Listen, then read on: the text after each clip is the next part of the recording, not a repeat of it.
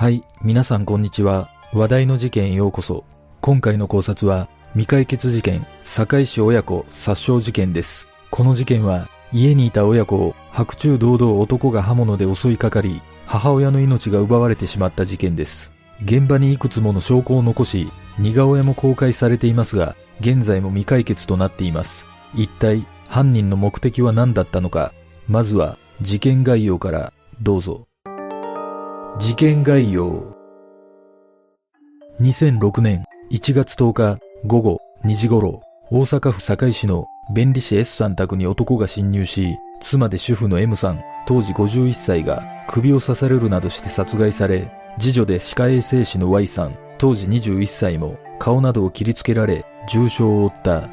M さんの遺体には首と顔の右側を中心に複数の刺された傷があり、現場からは凶器とみられる包丁と短パンが見つかり、犯人と思われる指紋も採取されている。さらに、玄関隣の6畳和室には、M さんのものとみられる血痕が残っており、その上を靴で踏んだ後も、室内に複数残っていた。また、S さん宅の近隣住民が、事件発生の約30分前、現場から約100メートル離れた不動で、自転車に乗っている若い男を目撃している。この男の特徴が、次女の Y さんが目撃した男とよく似ていることから、犯人は自転車に乗って逃走した可能性があるとみられている。警察は Y さんの目撃証言から犯人の似顔絵を作成し、怨恨と通り魔の両面から捜査を始めたが、犯人の特定には至っていない。そして2007年5月には捜査特別報奨金対象事件となっているが、現在も未解決のままとなっている。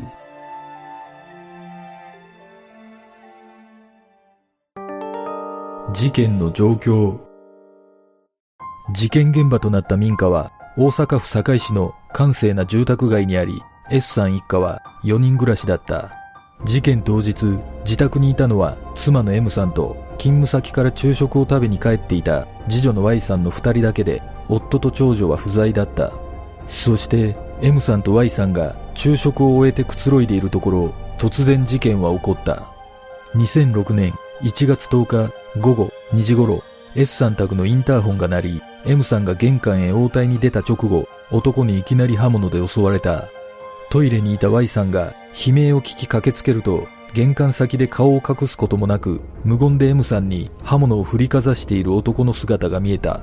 男は Y さんに気づき顔を切りつけてきたため Y さんはトイレに逃げ込んだが M さんは男に追いかけられ家の中を逃げ回っていた。やがて音がしなくなり M さんはトイレから出たところ玄関先で血だらけになっている M さんを見つけすぐに玄関の鍵をかけて119番通報した。M さんは病院に運ばれたが搬送時にはすでに意識がなく約1時間後に亡くなり Y さんは顔に全治10日間の傷を負っている。M さんは背中にも傷があり首や顔の右側に傷が集中していたことから犯人は左利きの可能性が高いとみられている。また玄関横の6畳和室には複数の靴跡が残っており庭先からは犯行に使ったとみられる包丁が発見され家の中からは持ち運びの際包丁をくるんでいたと思われるグレーの短パンが発見されている。凶器となった包丁の持ち手には粘着テープを何重にも巻き自分の手を傷つけないための細工をしていたことが分かっている。次女の Y さんは母の悲鳴を聞いてトイレから出ると男にいきなり切りつけられた。知らない男で目がギラギラしていたと証言している。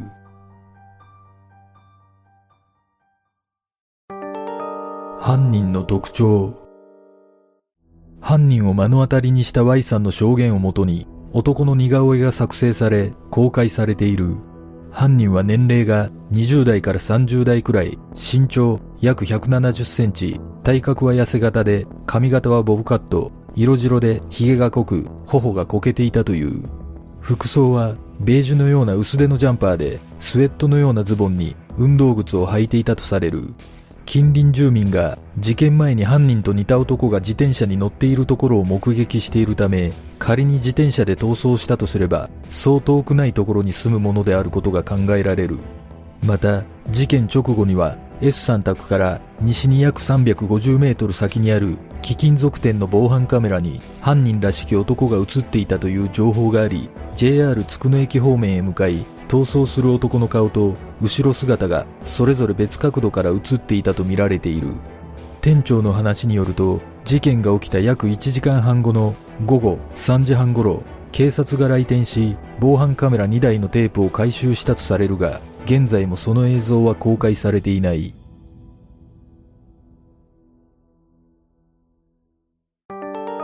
警察の捜査警察は当初犯人が M さんを執拗に追いかけて襲っていることや包丁の細工などから M さんに恨みを持つ者の計画的な犯行の可能性があるとみて捜査を開始したしかし S さん一家にトラブルがあったとの情報もなく M さんが生前つけていた日記からもトラブルを抱えていたような記述は見つかっていないという。Y さんの証言から犯人は素手だったとされており粘着テープから指紋が検出され短パンに付着していた赤から DNA が検出され血液型は AB 型と判明している。また犯行に使われた包丁は主に100円ショップで売られていることが判明し使い込まれた跡があり男が以前に購入したものを自宅などから持ち出した可能性が高いとみられている。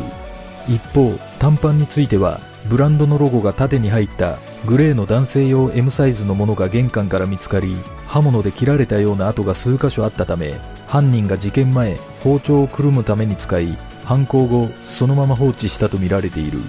しかし男につながる重要な手がかりである包丁や短パンはいずれも大量生産のため販売時期を特定するのは難しく入手経路もたどれなかった。現場から犯人の男の指紋や靴跡 DNA が検出され犯人に直結する大きな証拠が残されているだけに事件が急展開する可能性も考えられたがすでに事件から14年の時が経っている。警察は寄せられた不審者情報などを詳細に洗い直しているが有力な手がかりはなく現在も捜査は難航している。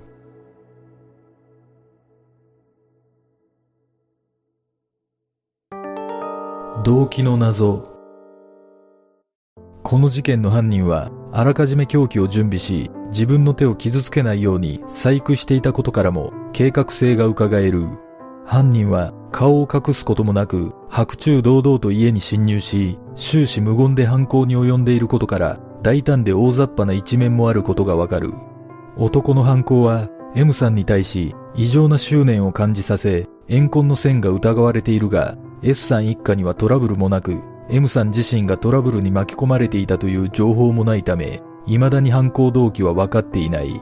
実は事件現場付近では以前から刃物を持った男の姿がたびたび目撃されており S さん一家も不安に感じていたという。この情報が確かであれば犯人は無差別に相手を探し犯行動機は誰でもよかったという通り魔的な可能性も考えられる。また次女の Y さんは犯人の男は目がギラギラしていたと証言しているため薬物を常習している男ではないかとの見方もある。しかしいずれにしても動機の解明には至っておらずなぜ M さんが狙われたのかは謎のままとなっている。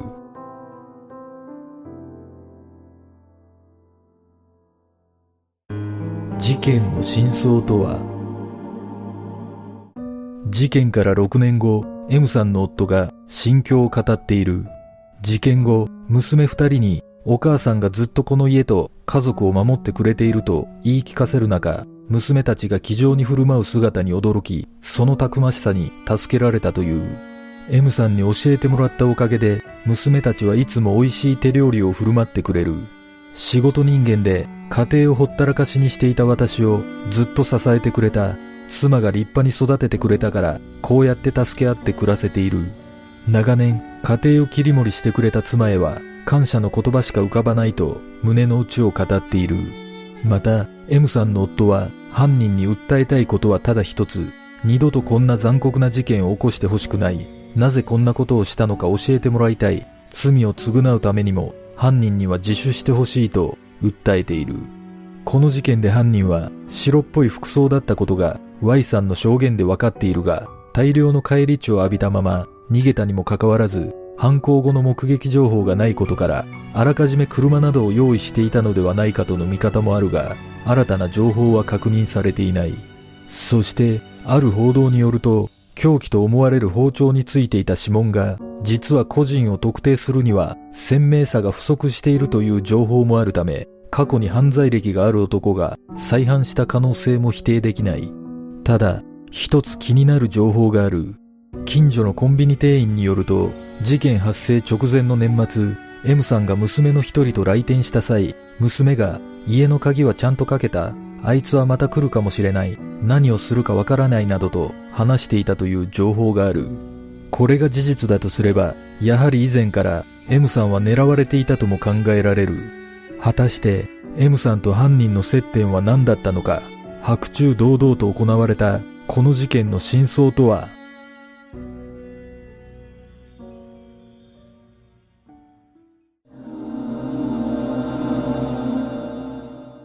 私がこの事件の犯人像として気になる点は、次女の Y さんが犯人の男は目がギラギラしていたと証言していることです。このことから想像すると、おそらく犯人は薬物常習者だったような気がします。犯人は白昼堂々、顔を隠すこともなく、人目を気にせず犯行に及んでいるため、薬物依存症に見られる幻覚や幻聴、被害妄想などが引き金となり、事件を引き起こしたのではないでしょうか。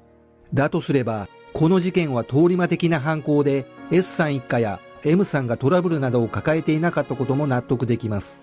事件前に現場付近で刃物を持った男がたびたび目撃されていたのもこの事件の犯人だった可能性が高いような気がします。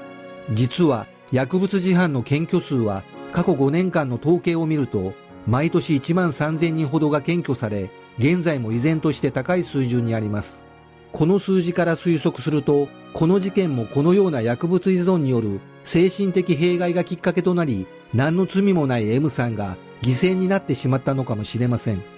この事件ではっきりしない犯行動機についてですが、やはり怨恨の可能性が高いような気がします。コンビニ店員の証言が事実だとすれば、公表されていないトラブルが実は存在していたか、もしくは M さんが気づかないうちに恨みを買っていた可能性があるのではないでしょうか。犯人の男は計画的に凶器を準備しており、玄関先でいきなり M さんを襲っているため、あらかじめ M さんが家にいることを知っていたと考えることもできます。さらに犯人は顔を隠すことなく犯行に及んでいるため、初めから殺害するつもりだったことが伺えます。しかし、次女の Y さんが家にいたことはおそらく想定外だったのではないでしょうか。そして犯人は M さんの殺害を邪魔されないように Y さんを切りつけ Y さんに顔は見られたものの、目的を達成できたため、逃走したような気がします。だとすれば、犯人は次女の Y さんとは面識がなく、M さんとは接点があったことになりますが、もしかしたら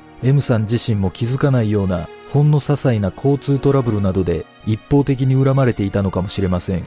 しかし、動機はわからないにしろ、これほど多くの遺留品があるにもかかわらず、犯人を特定できていないというのは少し疑問を感じます。犯人は大量の返り血を浴びているはずですが、目撃情報が乏しく、回収された防犯カメラの映像が別人だったとすれば、犯人は自転車ではなく、車で逃走したと考えることもできるため、警察の初動に問題があったのかもしれません。この事件の犯人は、20代から30代くらいの AB 型の男で、左利きの可能性が高いとされていますが、仮に犯人が日本人であれば、国内の血液型のおおよその割合は AB 型が9%とされ、さらに左利きの AB 型の男性は1%程度という統計があるため、かなり犯人像を絞り込める印象があります。もしかしたら、初動の段階で現場周辺を中心にローラー作戦を行えば、犯人を特定することができたのかもしれません。皆さんはどんな考察をするでしょうか？